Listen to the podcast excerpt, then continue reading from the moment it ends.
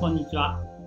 今日はウェブサイトのセキュリティに関する重要な話題、ペネトレーションテストサービスについてお話ししましょう。ペネトレーションテストとは、ウェブサイトやアプリケーションのセキュリティを評価し、潜在的な脆弱性を特定するためのプロセスです。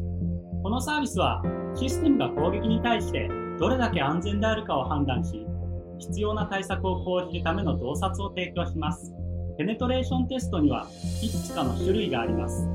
ブラックボックステスト。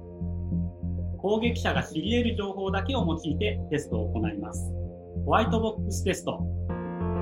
システムの全情報にアクセスして脆弱性を探します。グレーボックステスト。限定された情報を利用し、よりリアルな状況下での攻撃をシミュレートします。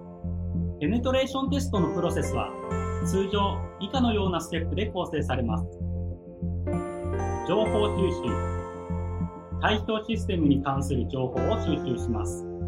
脆弱性の特定。収集した情報をもとに潜在的な脆弱性を探し出します。攻撃シミュレーション。見つかった脆弱性を利用して実際の攻撃をシミュレートします。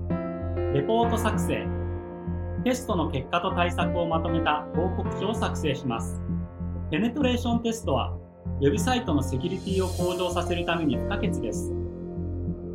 テストによって脆弱性を早期に特定し、適切な対策を講じることができます。